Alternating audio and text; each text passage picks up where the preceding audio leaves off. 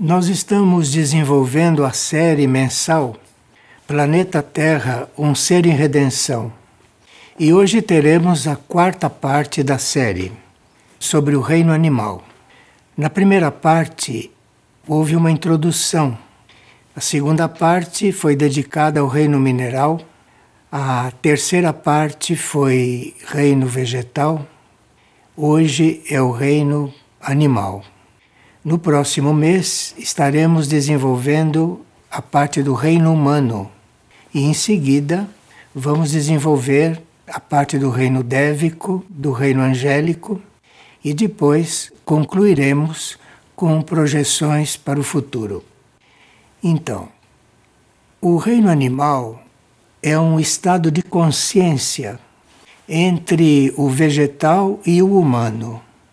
Então, existe o estado de consciência que vai evoluindo né, do mineral para o vegetal, para o animal, para o humano e assim por diante. O animal está entre o vegetal e o humano. E ele expressa instinto, coisa que os vegetais não têm e que o humano já deve ter transcendido. Instinto é para ser manifestado pelo reino animal ele manifesta instinto de forma muito evidente e tem uma tendência para a domesticidade. É um ser instintivo, mas que tende a ser doméstico. Mas a sua tendência para a domesticidade é pouco compreendida pela humanidade. E a humanidade considera alguns animais domésticos, mas não vê nos outros que não são domésticos a possibilidade de evoluírem nesse sentido. Isto por uma falta de compreensão por enquanto. Mas a agressividade emanada pela humanidade, os seus pensamentos de destruição, os seus pensamentos de ódio e o massacre que ela promove de milhões de animais por dia tudo isso vai perpetuando esta estagnação e repercute negativamente sobre os núcleos internos deste reino. O que nós chamamos de núcleos internos são as essências, as essências do reino, essências que existem em todos os animais. Mas, como esse reino o reino como um todo, o reino animal como um todo, está sob a influência da energia cósmica, da vontade. Esse reino é muito conduzido pela vontade, que é o primeiro raio cósmico. Ele, expressando a energia da vontade, ele consegue se manter vivo, consegue prosseguir na sua evolução, apesar do comportamento da humanidade, apesar daquilo que a humanidade reserva para ele como tratamento em certos casos. Isso tudo reflete um pagamento de dívidas kármicas, não? Que o reino animal deve ter na sua trajetória evolutiva. Ele também, como reino, criou um karma. Nós podemos deduzir que esta dívida kármica encontra-se também na pré-história da Terra, porque os animais antediluvianos, esses animais depredavam muito a humanidade que nascia. Mas isso é um karma que nós conhecemos aqui da Terra, aqui do planeta. Não sabemos o que se passou antes dessa vida animal ter chegado aqui. Nós, como humanidade, somos muito responsáveis pela atual situação do reino animal, porque os nossos pensamentos negativos, as nossas palavras negativas que usamos continuamente, são responsáveis por muitos fenômenos destrutivos da natureza. Alguns fenômenos da natureza são muito reforçados pelo comportamento da humanidade. Os fenômenos da natureza não precisariam ser tão violentos como são, mas a natureza tem essa reação e isto também reflete na manutenção da selvageria em certos animais. Se os nossos pensamentos, se as nossas palavras, se os nossos sentimentos fossem mais sutis, superiores, tudo isso estaria em outro ponto e talvez a selvageria daquela parte do reino animal que permanece estaria passando por uma evolução.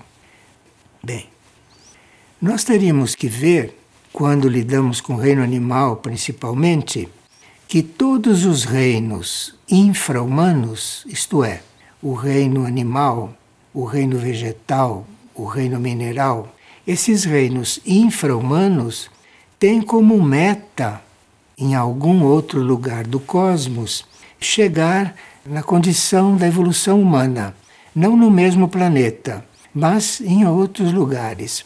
De forma que esses reinos infra-humanos têm como destino, um destino cósmico, não? Esses reinos infra-humanos, animal, vegetal e mineral, eles têm como destino se aproximarem evolutivamente da condição humana, de forma que a humanidade teria uma certa responsabilidade nisso, porque se a humanidade tivesse uma atitude mais fraterna, uma atitude mais espiritual, mais amorosa para com os outros reinos, os reinos infra-humanos, então esse contato e essa aproximação poderia ser muito maior.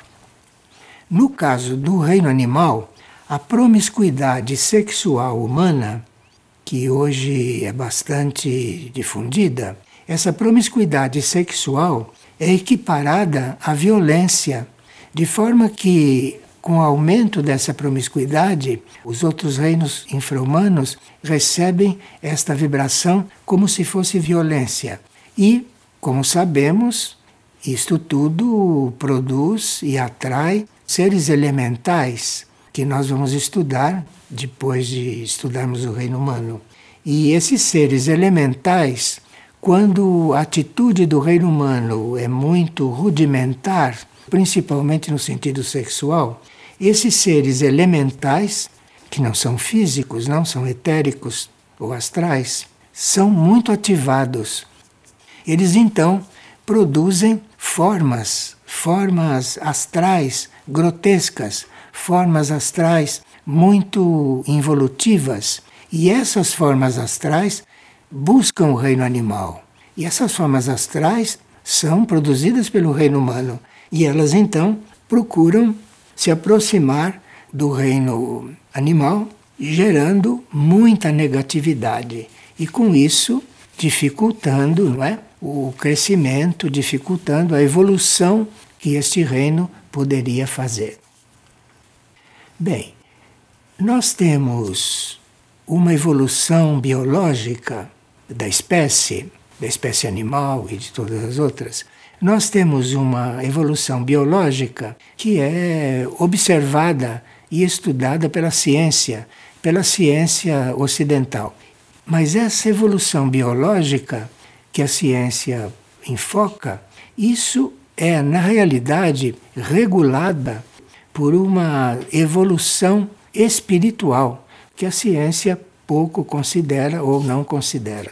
Então, a evolução biológica é uma preocupação da ciência, mas existe uma evolução espiritual paralela que nós teríamos que buscar e teríamos que estudar por nossa conta ou por conta das escolas espirituais, porque a ciência pouco entra nisso. Bom, existem estudos, por exemplo, considerando-se esta evolução espiritual, existem estudos que observam a sobrevivência psíquica animal que não se dissolve depois que o animal desencarna, depois que o animal termina o seu ciclo no plano físico. E existe então essas observações, existem essas pesquisas mesmo, através de trabalhos de videntes, que observam a sobrevivência dessa psique animal, mesmo quando a vida física chega a um certo termo. E existem também observações e estudos e até experiências, não? De casos de reencarnação dentro do reino animal. Isto quando a essência já hum, se individualizou. A essência no reino animal, em princípio, não está individualizada, mas com as suas experiências pelos outros reinos e tudo isso, essa essência acaba eventualmente se individualizando. E quando isso acontece em algum animal, não é em todos que isso se observa, mas em certos animais, esta essência se individualiza. E quando isto acontece, observou-se que certos animais podem até reencarnar. Veja, isto estaria dentro de um conceito geral de reencarnação, porque todos os seres vivos não têm porquê continuar na mesma condição eternamente. E através das várias experiências, principalmente sobre esta Terra, isto vai mudando de estado. Dentro do plano da evolução, os animais teriam possibilidade de ser muito mais domesticados, muito mais mesmo. E algumas espécies continuam selvagens porque a humanidade se mantém no uso dos seus pensamentos, das suas palavras, dos seus sentimentos, não? E na promiscuidade sexual, que também não seria do plano para os seres humanos neste planeta. Na verdade, o homem deveria ser o transmissor da energia espiritual para os reinos infra-humanos.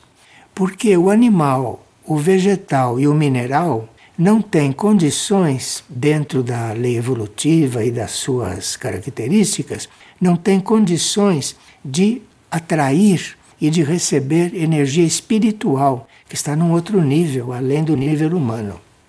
E o homem deveria ser o transmissor desta energia espiritual para os reinos infra-humanos naquela proporção e naquele grau que eles pudessem receber. E assim iriam se adiantando na escala evolutiva até que, recebendo a energia espiritual através do contato do reino humano que tem condições de se conectar com o plano espiritual. Então, esse reino animal vegetal e mineral teria a possibilidade de receber, através do contato com o homem, através da humanidade, os princípios dessa energia espiritual e dessa forma evoluírem muito mais rapidamente e em outras condições. Então, a responsabilidade nossa, como reino humano, do estado em que se encontram os animais, os vegetais e os minerais aqui neste planeta, a nossa responsabilidade existe. Existe e esses núcleos de estudos que estamos formando e o desenvolver desta série vai nos levando a compreender isso e esperando que possamos mudar o nosso enfoque, mudar o nosso comportamento e assumir não o que seria o nosso papel junto aos outros reinos da natureza, principalmente aqueles que são infra-humanos. Bem, o que repercute muito na essência do reino animal e que emana do reino humano é a agressividade. A agressividade do reino humano, inclusive por matar os animais, não assassinar os animais como alimento. Então, a agressividade emanada pelo reino humano, os pensamentos de ódio e tudo isso, mantém a selvageria nos animais não desenvolvendo em outra direção.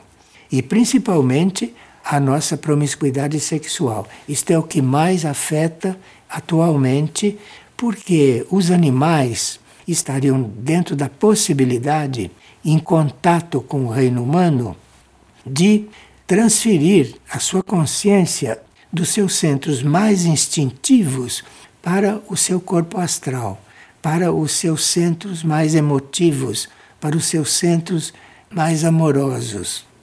E com isto, ele não consegue fazer essa transferência porque nós os mantemos em um nível que conhecemos.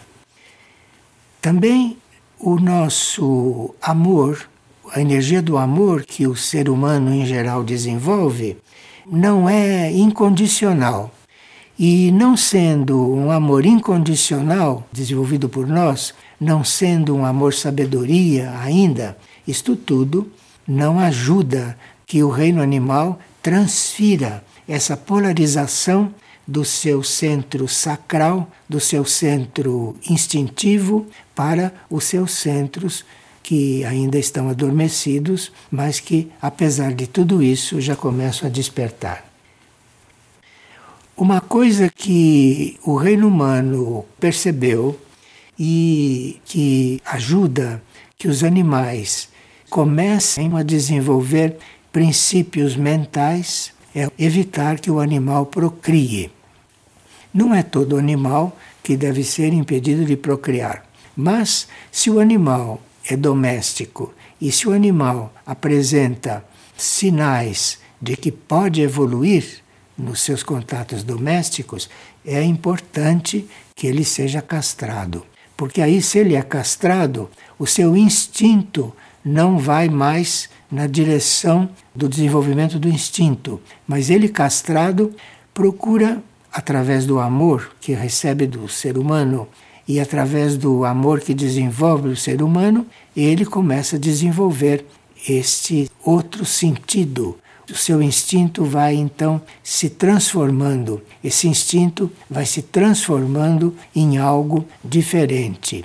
E aqueles que amam os animais e que os têm em casa e que os observam, veem nitidamente que este contato faz com que o instinto no animal vá se resolvendo de outra forma. E ele passa de ser um ser gregário, um ser que antes procurava estar com os animais, para ser doméstico. E se vê, quando isso está desenvolvendo, se vê quando ele está dentro de uma domesticidade evolutiva, se observa que ele começa até a ter contatos telepáticos com aqueles que cuidam dele. E isto é muito observado também. Não é uma telepatia mental perfeita, mas é um instinto que vai se transformando numa telepatia. E eles então chegam a apresentar um princípio dessa telepatia instintiva e que depois, quando entra na linha humana, desenvolve de outro jeito. Então, Muitos animais se aproximam da individualização. Apesar de tudo isso, muitos animais se aproximam da individualização. Muitos animais estão na linha de se individualizarem. Porque houve, nos últimos dois mil anos, uma grande estimulação crística. Por estimulação crística, nós entendemos uma grande estimulação da energia do segundo raio cósmico, do raio de amor-sabedoria. Nos últimos dois mil anos, essa energia do amor-sabedoria foi muito estimulada. E isso é o que está valendo para o reino animal se individualizar. Então, a energia crística, muito desenvolvida nesses dois mil anos, na humanidade produz certos efeitos no reino animal, essa energia crística produz uma tendência para a individualização, uma tendência para a aparição deste núcleo interno que nós chamamos de alma. E que, no caso dos animais, é aquilo que, desenvolvido, possibilita que ele reencarne. Os últimos dois mil anos foram definitivos e muito importantes para o reino animal, mas muito importantes mesmo. Tanto assim que um dos centros planetários que nós conhecemos, a Nuteia, tanto assim que a Nuteia cuida de impulsionar o reino animal e a sua evolução, sobretudo no que diz respeito à sua individualização. O reino animal não está no caminho da individualização só por forças naturais. Existe um centro planetário na Terra incumbido de assumir isto, que é a Nutea. É um dos trabalhos de Anuteia na Terra. Tanto assim que um dos nossos maiores instrutores espirituais, que nós conhecemos como São Francisco de Assis, que hoje rege a instrução geral no mundo, tanto assim que esse, quando era Francisco de Assis, ele visava muito também o trabalho com o reino animal e equilibrando uma grande quantidade de energias que refletiam sobre este reino. E naquele momento em que Francisco estava encarnado, ele teve contatos com lobos, que naquela época eram muito mais ferozes do que hoje. Teve contato com lobos e com outros animais que demonstraram que os animais teriam possibilidade de se domesticarem, de entrarem numa outra linha. Então, existe um centro planetário que cuida desse aspecto do reino animal, que é a Nuteia, mas existe também um centro extraplanetário, fora do planeta Terra, vinculado à regência de todo o reino animal no sistema solar e que está promovendo que as sementes de uma etapa vindoura para os animais não se perca. Então existe a Nuteia para certas coisas e este centro extraplanetário vinculado à entidade regente, a entidade regente do reino animal no universo, que está cuidando de que esta semente de individualização não se perca, apesar de tudo que acontece com o reino animal aqui no planeta.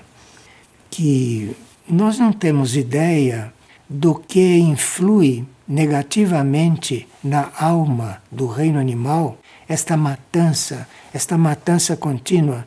Não sabemos o que isto influi sobre a alma animal, de forma que a Nuteia e centros extraplanetários cuidam para que não haja um desastre neste campo. Bem, os animais que seriam ou que são considerados portas de entrada para que essas energias extraplanetárias e de Anuteia influam e cuidem da individualização, as mônadas transitam por certas espécies, transitam por certos tipos de animais. E, claro que a individualização pode iniciar dentro de um animal quando ele tem a tendência, quando ele está evoluído dentro da espécie dele. Mas, em geral, a regra é que para que a alma comece realmente a se desenvolver a ponto de o um animal poder reencarnar, as portas de entrada seriam os cavalos, os cachorros, os gatos e os elefantes havendo outros tipos também que se observou que já são individualizados. Mas, quando estamos diante de cavalos, de cachorros, de gatos, de elefantes, nós estamos diante das principais portas para que a energia possa começar a entrar e trabalhá-los para que esta alma comece a se desenvolver e aparecer. Esses animais, cavalos, cães, gatos, elefantes, principalmente, esses animais que seriam portas para a individualização, esses animais requereriam um tratamento distinto do que se dá ao resto do reino, justamente porque eles são portas para que isto aconteça. E o contato do homem com cavalos, com cães, com gatos, com elefantes, o contato com o homem, que já tem uma alma formada atuante, este contato é muito evolutivo para esses animais que são as portas para isso. E o contato com o homem, no caso desses animais, já vai começando a formar aquele corpo que no animal também se chama causal que é o corpo das causas, aonde ficam impressas nesse corpo, ficam impressas experiências e as experiências positivas, tanto nossa quanto dos animais, as experiências positivas têm a tendência para penetrarem o corpo causal. E essa experiência positiva penetrando o corpo causal, vai produzir no corpo causal muita evolução. E os animais são muito facilitados nesse sentido quando são domésticos e principalmente quando seus tutores têm consciência de todas essas coisas e lidam com eles de uma forma já toda especial. Lidam com eles mais com esta vibração cardíaca que facilita a formação do corpo causal neles, que facilita o desenvolvimento das experiências positivas dentro do corpo causal desses animais. Então, o animal, estando com esses contatos com o reino humano, com esta compreensão, com contatos desta ordem, ele vai elevando a sua polarização da região sacral, da região sexual, instintiva, para a cardíaca e para a mental. E vai amadurecendo os núcleos nessas suas áreas superiores de consciência. Este é o maior serviço que nós podemos prestar ao reino animal. Então, o sistema glandular nos animais também exerce muita influência. O sistema glandular é muito responsável pela vida psíquica do animal quando a vida psíquica já começa. Por isso que é importante, em certos casos, a castração. Porque a castração faz com que a influência seja outra. Já começam a começar a desenvolver outras glândulas, não, não só as do centro sacral, e o animal já começa a ter uma outra formação. Bem, evitar que o animal procrie quando ele está nesse estágio de sua vida propicia que ele comece a ter contatos telepáticos com aqueles que cuidam deles e vão desenvolvendo muito. Agora, claro que assim como para certos animais é melhor não procriarem, para outros é melhor procriarem, porque eles têm que não só manter a sua espécie, a sua reprodução, mas também há certos momentos em que quando o animal tem bons contatos humanos e ele reproduz, os seus filhos já vão trazer instintivamente esta tendência. De forma que às vezes é muito bom que um animal que esteja numa linha evolutiva procrie. Mas aí precisaria que o reino humano tivesse outra atitude, que o reino humano tivesse um despertar nesse sentido, não? E há muitos centros planetários e muitas hierarquias que estão cuidando disso para que a gente possa ter uma outra atitude diante dos reinos infra-humanos, que nos abriria a porta para maiores contatos com os reinos superiores. Impulsionado pelo amor-sabedoria, o animal vai transformando suas sensações e vai passando do gregário ao social e vai estabelecendo uma relação bem pacífica com os demais seres, não só entre eles animais, como também com seres humanos. E numa individualização realizada numa atmosfera de amor, isenta de agressividade, de sexualidade, a alma é permeada por energias superiores e isto pode trazer a necessidade do animal ir reencarnar com humanidades mais avançadas do que esta. Tanto assim que existem já animais individualizados com alma que estão desenvolvendo mais nos planos astrais internos do que aqui no plano físico. Então, esses animais, quando estão já nesse ponto individualizados de poderem progredir em contato com uma evolução humana, com uma civilização humana, muitas essências estão sendo encaminhadas para contatos com as civilizações internas, de forma que tanto na vida intraterrena quanto na vida suprafísica desta Terra existem também essências animais que no mundo intraterreno e no mundo suprafísico teriam uma evolução mais rápida. E claro que o karma permite isto, porque o karma do reino animal está todo voltado para esse tipo de experiências também.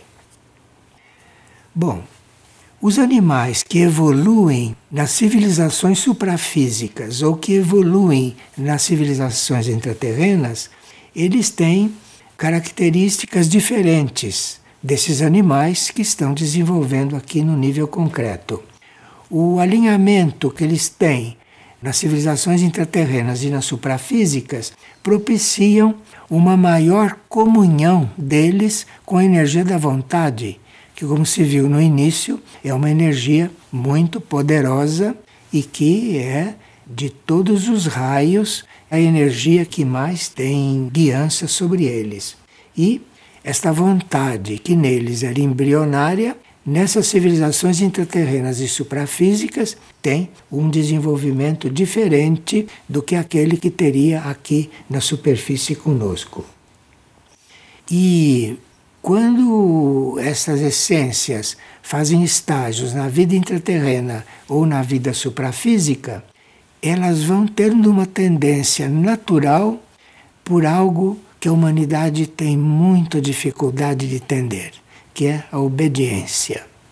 Então, quando os animais recebem tudo o que podem receber entre nós humanos, quando chega na hora de entrar na linha da obediência, ele vai para o mundo intraterreno ou vai para as civilizações suprafísicas, porque lá eles entram livremente na energia da obediência e assim, quando estão mais evoluídos, já estão obedientes à ordem cósmica, que é o que o homem não lhes pode ensinar, não tem condições de lhes ensinar, que é obediência à ordem cósmica. De forma que esses animais chegam num certo ponto da sua evolução e vão entrar em contato com outras humanidades que não são esta de superfície. E há na superfície da Terra algumas espécies de animais, como determinadas espécies de pássaros, que se acercam muito das realidades sutis, apesar da convivência com o homem. Então, os pássaros são um capítulo à parte.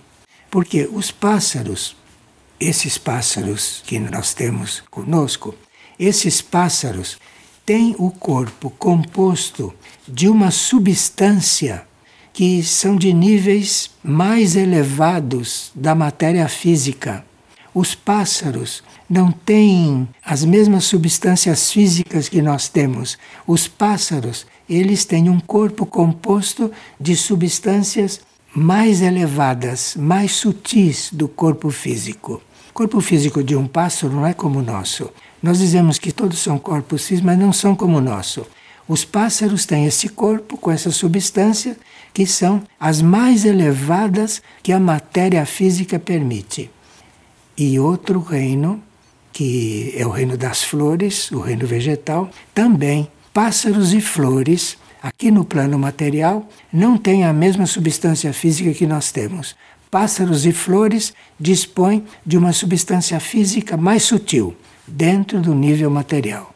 Nós também poderíamos dispor dessa substância, mas nós, com o livre-arbítrio e nós, com a desobediência às leis superiores desde o princípio, não, é? não contamos com essa mesma sutileza.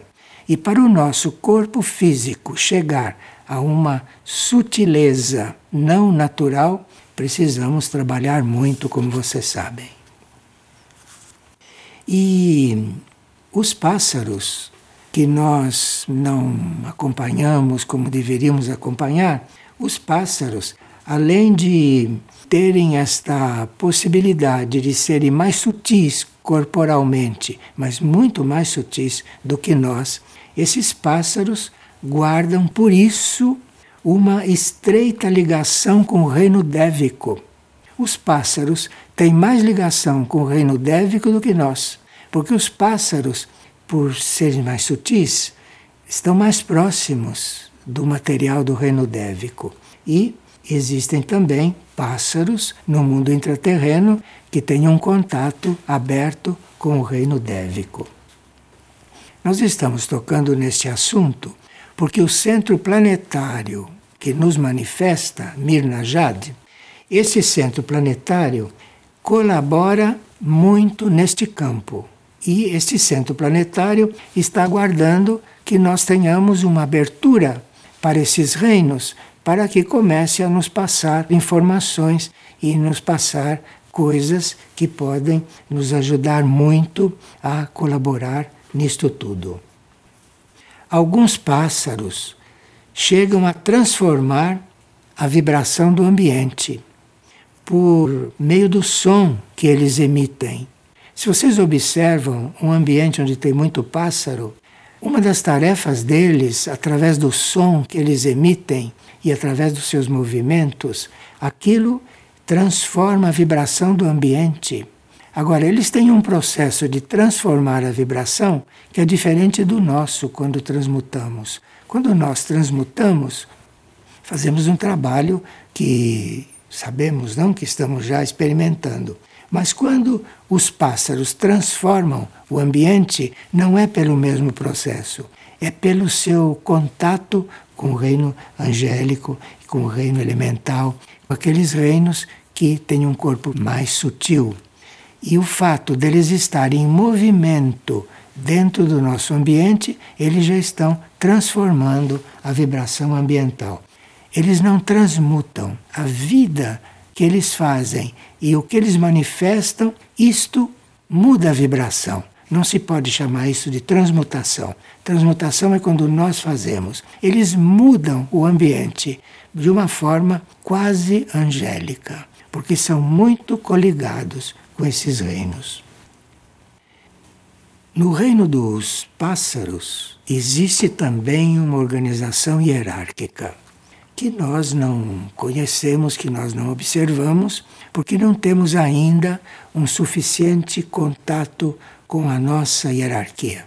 Na hora que tivermos um contato mais eficaz, um contato mais formado com a nossa hierarquia, iremos também percebendo a ordenação hierárquica dos pássaros, o que, numa nova terra, com uma nova humanidade, vocês podem imaginar o que isso trará. Alguns pássaros conseguiram uma tal sutilização na sua matéria física que há pássaros que, quando têm que desencarnar, são trasladados com o corpo físico. É muito difícil você encontrar um pássaro morto. Você encontra o pássaro morto quando ele é assassinado ou quando ele é caçado.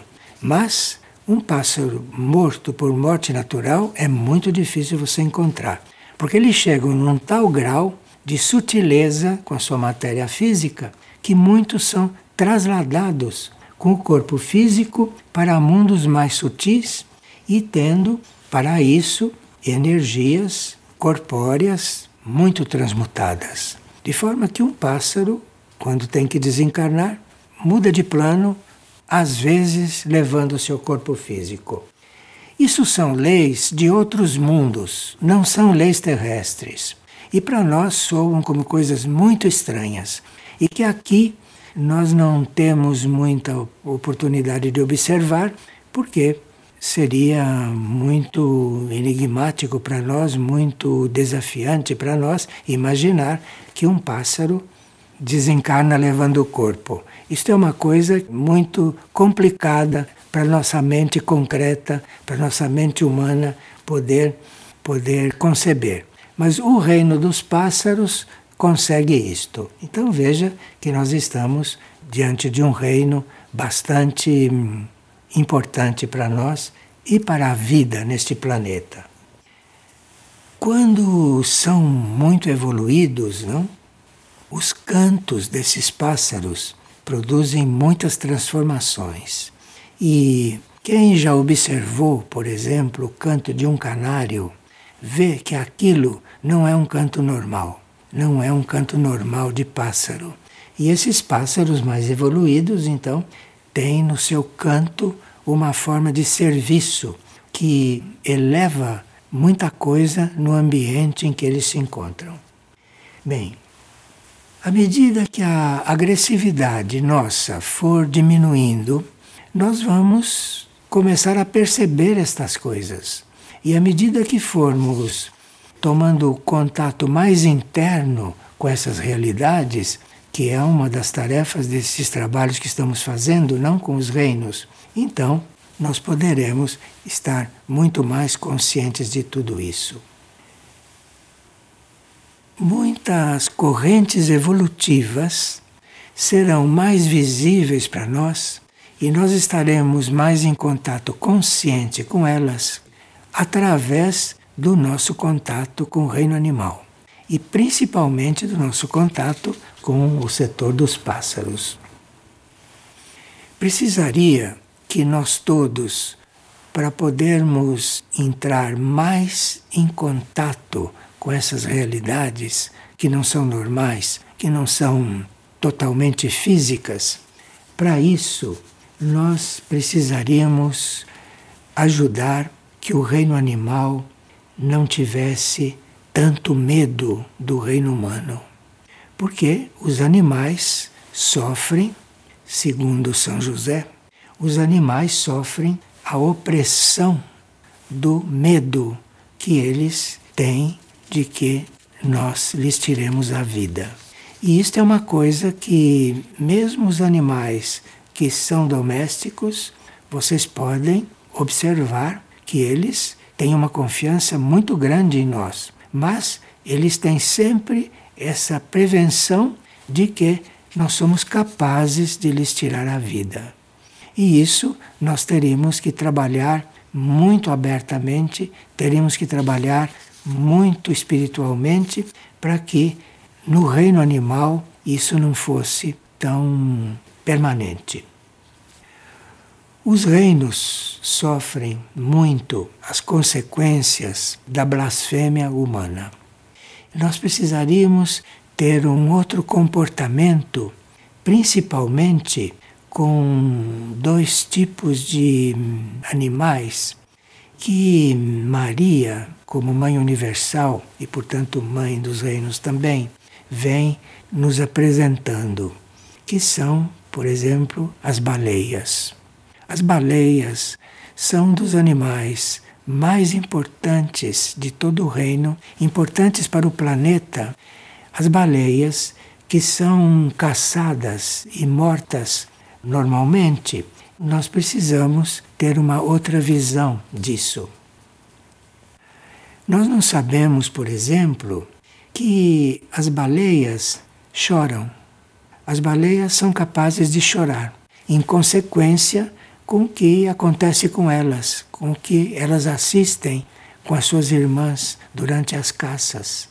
E hum, as baleias são muito especiais dentro do reino animal, porque as baleias representam uma pureza e uma inocência que fazem parte da sua natureza.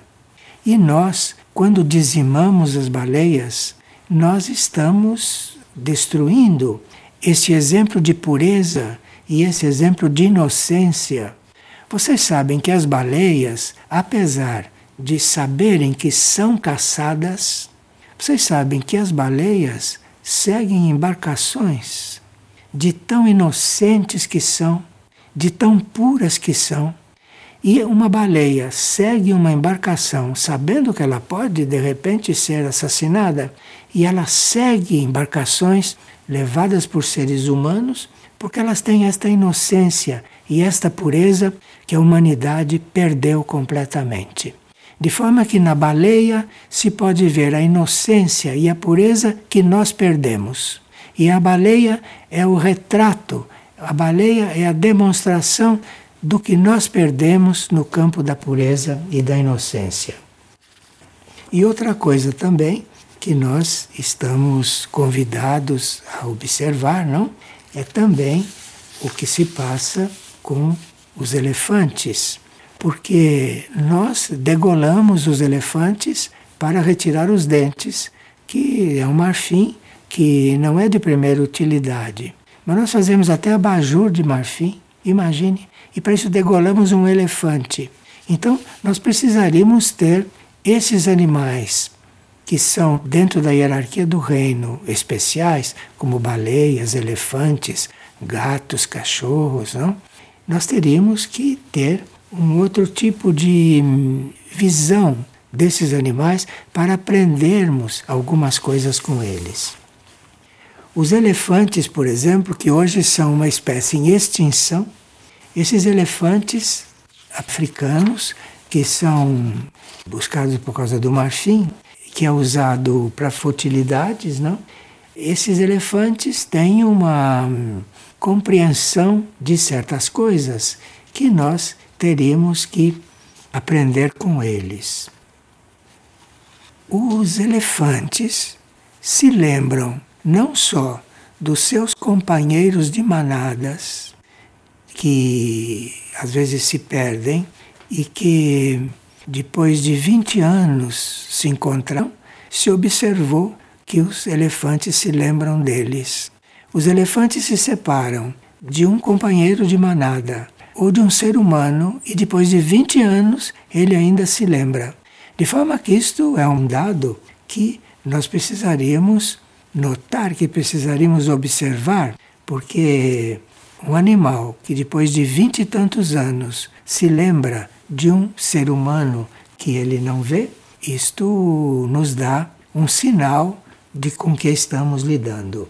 Bem, essa memória a longo prazo que eles têm, isto para nós seria um ponto de observação.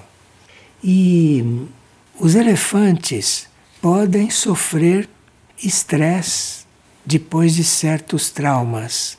Por exemplo, esses elefantes que são usados para erguer árvores, que são usados para puxar, carregar cargas, e eles têm uma possibilidade de resolver certos problemas que nós não podemos observar porque os exploramos de outra forma, mas os elefantes teriam possibilidade de resolver alguns problemas que conosco não podem desenvolver pelo uso que fazemos deles.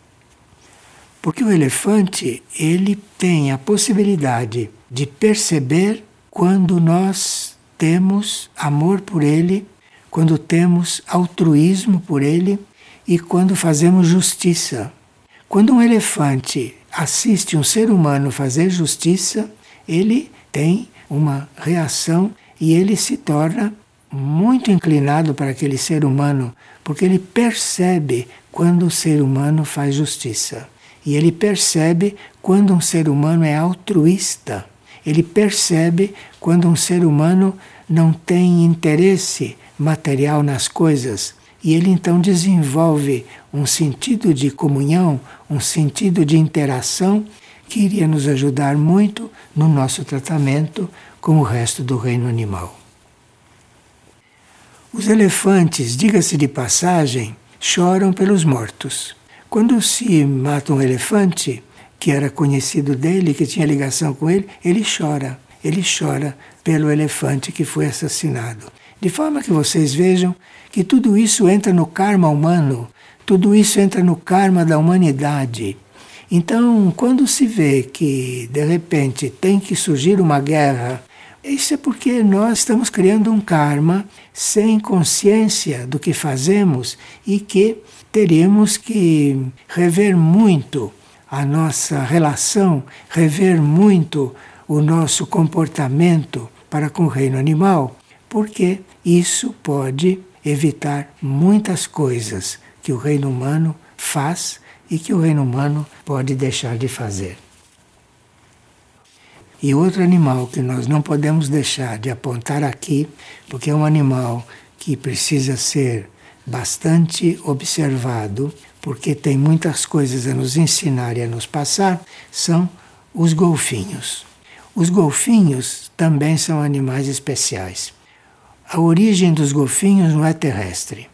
Os golfinhos foram doados por um planeta ou por um mundo que é a origem deles, que é a casa deles, os golfinhos foram doados para cá, para a Terra, porque a consciência daquele planeta que é a origem dos golfinhos, viu que a Terra iria precisar de alegria e que a humanidade iria precisar de muita alegria, dadas as coisas que se passavam aqui. Então os golfinhos vieram para cá. E os golfinhos que vieram para cá para nos ensinar alegria e que seriam nossos professores de alegria também são comidos. Também são comidos e são usados em circos.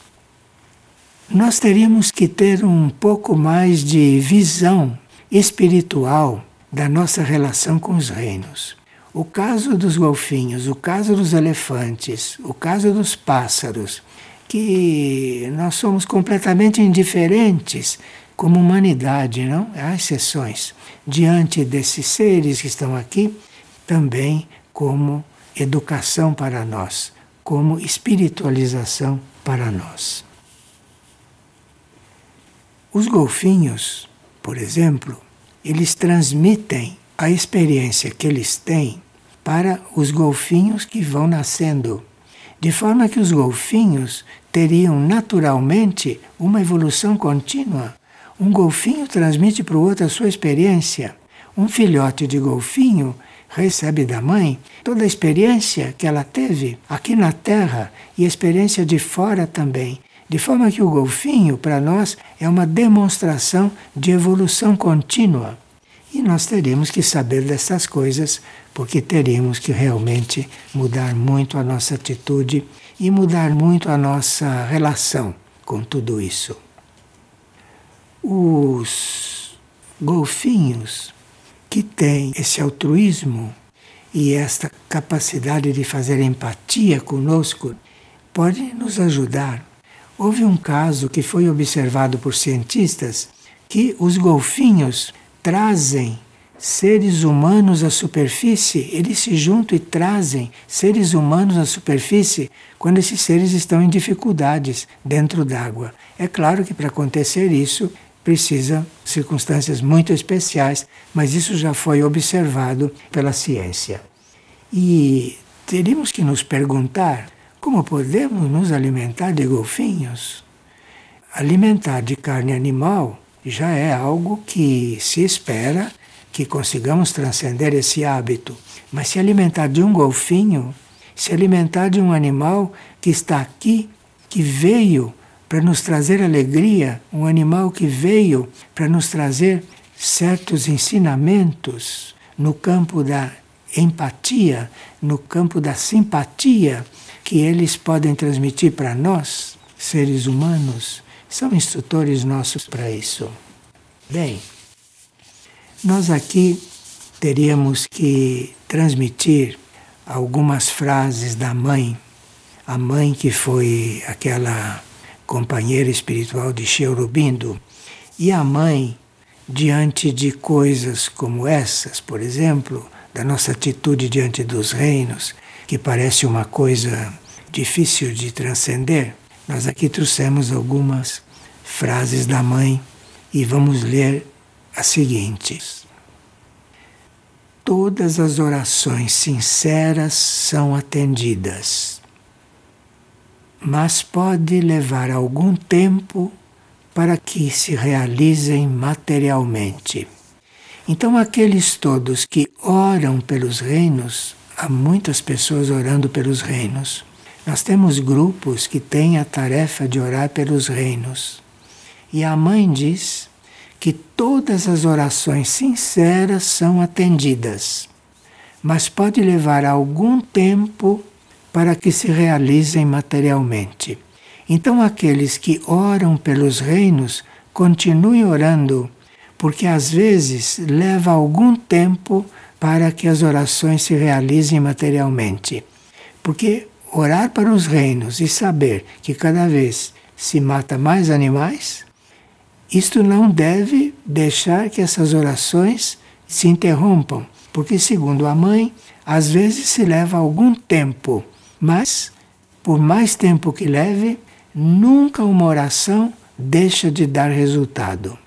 Claro que nós somos muito objetivos, somos muito ligados à matéria, e se não vemos um resultado imediato na oração, podemos até parar de orar pelos reinos da natureza. Mas, mesmo que você não veja resultados, mesmo que você veja a coisa se agravar a cada dia que passa, não pare de orar, porque as orações se realizam materialmente às vezes muito depois. E quando chegar um momento em que será possível mudar tudo, as orações que você fez hoje e que parece que de nada adiantaram vão entrar nesta conta. E aí a transformação vai ser muito mais rápida. Isso é muito bom que a gente tenha presente, nós que somos convidados para orar pelos reinos. E também a mãe diz que aquilo que nós chamamos de energia evolutiva, aquilo que nós chamamos de força da hierarquia, a mãe chama de força supramental. E é o termo que ela usa para tudo isso que é evoluído. E ela diz que a força supramental está pronta para a manifestação. E nós temos que ficar prontos para que ela possa se manifestar. A transformação, a transformação mundial está pronta para acontecer. Nós é que não estamos prontos para recebermos isto e para colaborarmos com a manifestação. Isto dizia a mãe. De forma que tudo que está aí para ser arrumado, tudo que está aí para ser transformado, a força superior está pronta para descer. Nós é que precisaríamos abrir os braços para ela, nós é que precisaríamos abrir a nossa consciência, porque se abrimos a nossa consciência, mesmo diante do problema dos reinos da natureza, se abrimos a nossa consciência, apesar de tudo, nós vamos atrair esta força que está pronta para descer, essa força de transformação, esta força de transição que vai levar este planeta a ser outro planeta e que vai nos levar a ser uma nova humanidade. E a mãe diz o seguinte com respeito a essa possibilidade de nós interrompermos um processo de oração porque não vemos resultados. Ela diz: seja qual for a dificuldade se mantivermos verdadeiramente a calma, a solução virá. De forma que os seres orantes tenham calma, porque, segundo a mãe, a solução virá. Se a solução não está aí, não quer dizer que se deixe de orar e não quer dizer que a solução não virá. Seja qual for a dificuldade, se mantivermos verdadeiramente a calma, a solução virá. E ela, que descreveu o estado da Terra com todas as suas minúcias, diz que tanta obscuridade caiu sobre a Terra que apenas a manifestação do alto pode dissolvê-la. A mãe nos avisa, é só a energia do alto que vai poder dissolver o grau de obscuridade que se criou aqui na Terra. De forma que nós temos que ser muito ligados com o alto. De forma que nós temos que ser muito cheios de amor para com o alto. Porque é a única coisa que vai poder transformar a Terra. É a única coisa que vai conseguir nos transformar como humanidade. Agora, a mãe dizia também que o homem é o intermediário entre aquilo que é e aquilo que deve ser realizado. A situação é esta que vocês veem. E nós somos os intermediários entre isso que está aí e aquilo que virá, e aquilo que poderá mudar tudo isso. Nós somos os intermediários nisso. Grande a nossa responsabilidade, não? Mas tenhamos muita fé diante dessas declarações, porque são declarações de almas ou de espíritos que sabiam o que diziam. De forma que, apesar da situação atual, tudo pode mudar e tudo poderá ser mudado. E nós somos os intermediários para que esta modificação aconteça. Então, a meta é que se forme a alma nesse reino animal e que as suas capacidades vão se desenvolvendo e nós somos os intermediários nesse detalhe também. Muito obrigado a todos, muito obrigado.